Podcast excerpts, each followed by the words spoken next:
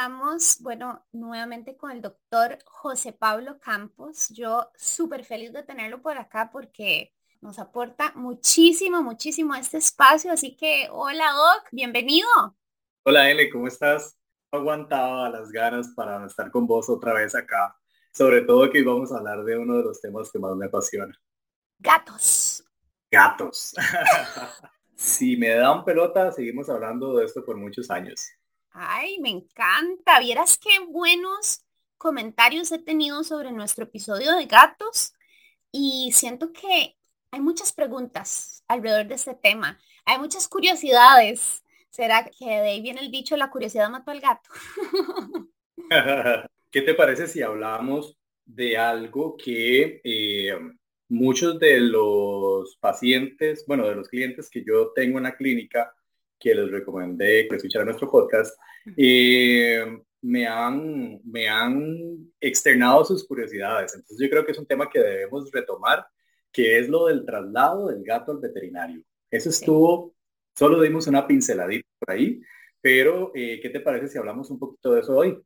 Perfecto, perfecto. Hablemos de eso porque sí, yo recibí comentarios de que había sido muy útil esos consejos que nos diste. Entonces, contame un poquito más sobre este traslado. Bueno, aquel día dijimos que los gatos tienen dos modos.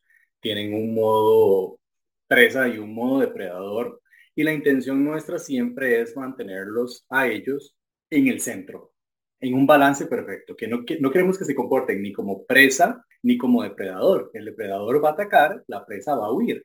Y lo que nosotros queremos es que ellos no sientan que tienen que salirse del centro, del balance. Eso nos va a ayudar a tener una consulta mucho más fluida y eso nos va a ayudar no solamente al médico veterinario como al propietario a tener una experiencia gato veterinario mucho más agradable. Entonces es muy importante que tomemos en consideración ciertas cosas. Por ejemplo, el traslado al veterinario de un gato debe hacerse en una transportadora. Ahora, no la transportadora sucia, vieja, que se va a quebrar con volverla a ver, sino a una transportadora de un material adecuado, en las condiciones adecuadas, para que el gato se sienta seguro. Por ejemplo, un material deslizante, un material acolchado, donde el gato sienta confort. Si yo la voy a meter en la caja sucia, llena de tierra, de arena, lo que sea, es un sitio sucio, los gatos no les gusta lo sucio. No, a, nadie. Les gusta la comodidad. A nadie le gustaría entrar a una caja sucia. Entonces, uno de los consejos que siempre le doy a los propietarios es laven la caja cuando llegan del veterinario para quitar todos los rastros de cortisol y todas las sustancias que ellos secretan durante la visita al veterinario y vuelvan a lavar cuando la van a usar de vuelta al veterinario para que sea completamente neutral, para que ellos no perciban ningún tipo de mensaje eh, de nadie. Eh, o sea, inclusive hay lugares donde no tenemos una caja por gato, ¿verdad? Tenemos casas donde tenemos multicats y entonces esos, todos los gatos viajan en la misma, en la misma caja. Y la experiencia de uno puede ser muy diferente a la experiencia del otro y las sustancias que ellos dejan en el ambiente como marcaje pueden ser muy diferentes las de uno de las del otro y por ende la experiencia del siguiente gato que va a viajar puede estar condicionada por las feromonas que secretó la anterior. Entonces esa es la importancia de limpiarla antes de utilizarla. Luego, si el procedimiento que vamos a hacer nos lo permite, premios. A los gatos les encantan los premios. Ellos, pues vos le das un premio hoy y mañana llegas a la misma hora y le das otro premio y llegas el día siguiente y le das otro premio, el cuarto día el gato va a estar esperando a la misma hora que vos le des el premio. Entonces, si podemos condicionar de alguna manera eso para que ellos se sientan cómodos dentro del transportín, premios dentro del transportín siempre es buena idea. Siempre, siempre es buena idea. Porque esa máquina de terror se va a convertir ahora en una máquina dispensadora de premios. Entonces, imagínense qué cosa más bonita cambiarle completamente el setting a ese artefacto que antes lo transportaba el sitio de tortura, ahora se convierte en la máquina que me dispensa premios, que está cómoda, que está limpia y va a hacer que mi experiencia en el veterinario sea mucho mejor. Importantísimo. Me encanta porque sí, o sea, si uno se pone en el lugar del gato, decir, entrar a una caja sucia y tras de eso me llevan a un lugar donde me hacen cosas que no me gustan, que no conozco nada y no hay ni premios. Entonces, qué bueno toda esa combinación. Sí, ahora, otra cosa que debemos prestar atención cuando trasladamos el gato al veterinario es la comodidad en el transporte. Pues idealmente sería que vayamos en carro, ¿verdad? Porque el carro cerramos las ventanas, podemos poner una, una temperatura agradable dentro del carro para que no tengan frío, para que no tengan estrés calórico tampoco. Lo ponemos en una superficie que esté bien firme. A los gatos no les gusta lo inestable. Lo inestable significa que me voy a caer, que me voy a volcar, que voy a estar vulnerable, que mis órganos van a estar vulnerables y pueden ser afectados. Entonces, la parte de atrás del sillón del carro, en el centro, asegurado con un cinturón de seguridad, es lo mejor que le puede pasar al gato. Y luego cubrirlos. Todos los estímulos externos donde ellos se van desplazando y, por ejemplo, los postes de electricidad, los árboles, los sonidos de una moto que se pone a la par de nuestro carro mientras vamos conduciendo el veterinario, puede producir estrés suficiente para que ellos se sientan amenazados. Claro, demasiado estímulo nuevo. Hasta el último momento, cuando ya el médico veterinario lo va a tocar.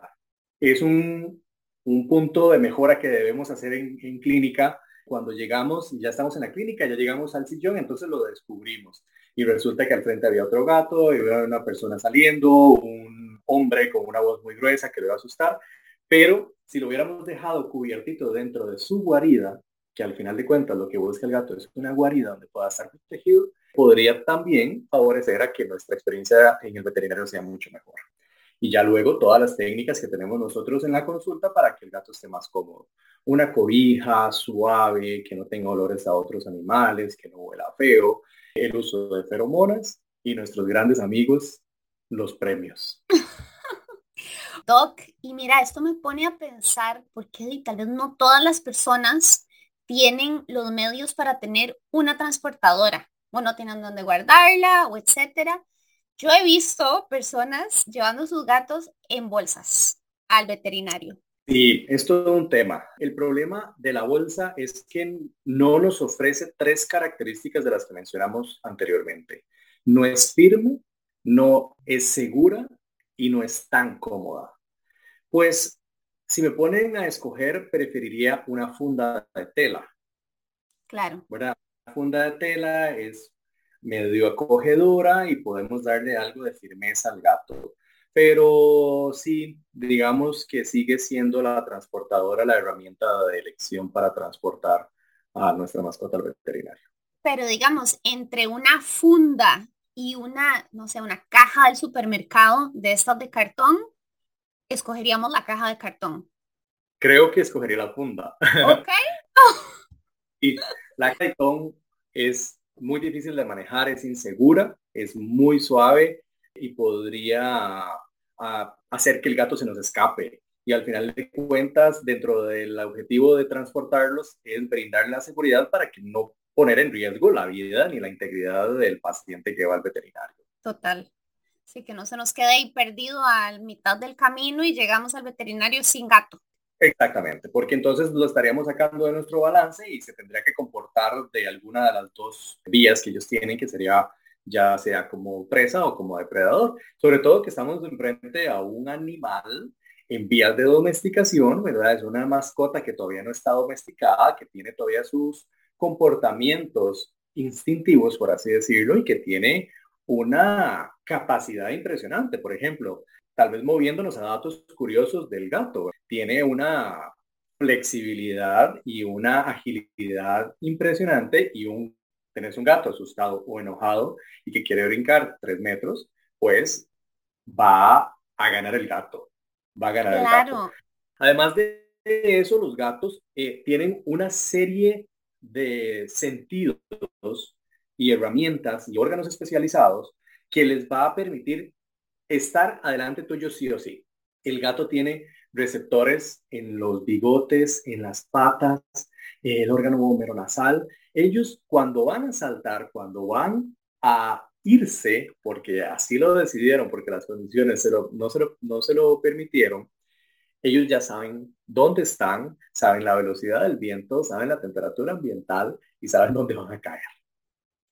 Entonces significa un humano en nuestra humanidad pequeñita contra un organismo sumamente especializado y sumamente eh, capaz. Qué increíble, son así como alienígenas, lo que hablábamos el otro día.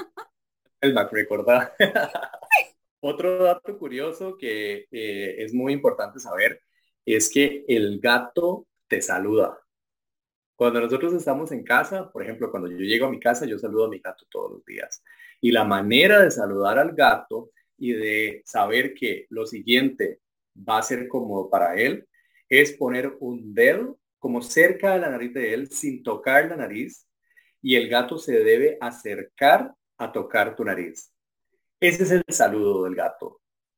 Entonces, por ejemplo, yo en consulta, ya el gatito llegó, el gatito va a estar solo, no van a haber otros animales, ni personas, ni nada. Todas las consultas tratamos de que sean súper individuales. El gato ya salió, hizo su exploración, ya sabe temperatura, humedad, por dónde saltar, todo, todo, todo está analizado ya. Y lo siguiente que yo hago es saludarlo. Pongo mi dedo cerca de él y él se acerca y me saluda. Si él me saluda, yo sé que de ahí en adelante puedo tener una interacción un poco más cómoda con él tanto para él como para mí, ¿verdad? Si él está bien, pues probablemente todas las maniobras que nosotros tengamos que hacer en consulta pueden, van a ser mejor. La razón, no se sabe muy bien por qué los gatos saludan así, pero resulta que es como la única parte descubierta por la visión del gato. Resulta que los gatos no pueden ver debajo de la nariz. Entonces, cuando nosotros acercamos nuestro dedo y ellos huelen, es como, como que le decimos, de toda la información que a usted le faltaba, de todo lo que ya vio, analizó y demás, aquí está lo que le falta. Este pedacito que estoy tocando está debajo de la nariz y todo está bien debajo de la nariz. Ay, me encanta. Es que son unos personajes, sí, tienen su forma. Y eso es comunicación gatuna. Totalmente, totalmente. Y ahí, este, ellos tienen pues uno de los sistemas sensoriales más sofisticados del mundo. Todavía hay muchas personas, muchos especialistas en medicina y en etología, que es el estudio del comportamiento, estudiando a los gatos. Estamos en pañales en, tema, en temas gatos, en la parte etológica. Otra cosa bastante curiosa que la mayoría de nosotros no sabemos o no sabíamos hasta el día de hoy es que los gatos utilizan los ojos para un montón de expresiones. Los gatos no tienen pestañas. Así que cuando vean una caricatura con pestañas, ustedes dicen, eso es anatómicamente incorrecto. los gatos no tienen pestañas. Y utilizan los ojos para darnos señales de comodidad. Por ejemplo, cuando ellos cierran lentamente los ojos y hacen contacto visual con una persona, como que te, te quedan viendo y luego hacen un parpadeo lento, lo que están diciendo es, yo estoy haciendo contacto con vos y te quiero. Eso es un te quiero del gato. Ay, qué lindo. Yo eso lo había visto en un documental de gatos y me pareció súper interesante. Ya uno le cambia la forma de pensar. O sea, uno ve un gato y medio parpadea lento y yo, me está saludando, me quiere. Y es que también hay demasiada información alrededor de los gatos y lastimosamente está un poco sesgada por experiencias de algunas personas, de que el gato le cayó del techo, de que el gato lo mordió. Y hay una gran satanización, no sé si es la palabra, del gato, ¿verdad? De que el gato es bravo, de que el gato es traicionero, de que el gato, el gato, el gato. Y en realidad no, el gato es un animal pequeño que se siente vulnerable ante ciertas situaciones y va a hacer solamente dos cosas, huir o atacar en el caso en que no pueda librarse de la situación. Pero en la mayoría de ocasiones el gato que no se siente cómodo lo que quiere es irse, lo que quiere es alejarse. Y ya depende de nosotros que sepamos o sepamos manejar la situación para que el gato le demos las herramientas de confort para que él se quede ahí y después de esto diga, ok, no era tan terrible lo que estaba pasando, me puedo quedar tranquilo cuando no sabemos, cuando estamos ante un ser que es tan nuevo para nosotros que como dijiste, estamos aún estudiando y llegando a conocerlos un poco mejor, en ese proceso se puede malinterpretar el comportamiento de los gatos. Y como dijiste, o sea, tal vez quieren huir y si no logran huir de la manera correcta, pues atacan. Y ya ahí la persona dice, ah, es que este gato está loco. Y quizá no atacó porque quería atacar, simplemente agotó todas sus otras herramientas, ¿verdad? Trató de huir, no lo dejaron, lo sostienen, lo someten, lo golpean, pues obviamente el gato va a, a defenderse. Yo creo que cualquiera lo haríamos. Continuando con los datos curiosos de los gatos, tenemos que saber que hay muchísimos gatos que tienen la capacidad de comunicarse con sonidos, con maullidos sumamente especializados para darnos un mensaje. Los gatos maullan y, e incluso han aprendido a repetir eh, vocablos en el idioma que le hablemos gatos que dicen mamá, gatos que dicen agua, gatos que dicen water, gatos que dicen help cuando se sienten amenazados, porque los han asociado. Son sumamente capaces de vocalizar y también nosotros como propietarios y papás de gatos hemos llegado a la capacidad de entender cuáles son los vocablos de ellos. Yo tengo una gata que vive en casa de mis papás que tiene 16 años, y esa gata dice agua con estas palabras y vas y resulta que la fuente de agua tiene menos agua o tiene una tacita donde le gusta que le pongan agua y quiere agua fresca y ella va y te pide agua. Al principio yo creí que estaba loco, ya después entendí que ella desarrolló un vocablo, agua, y lo pide así tal cual.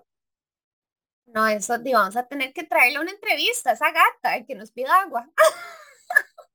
20 minutos de podcast. y eso es algo súper interesante. Eso nos abre las puertas al gato, ¿verdad?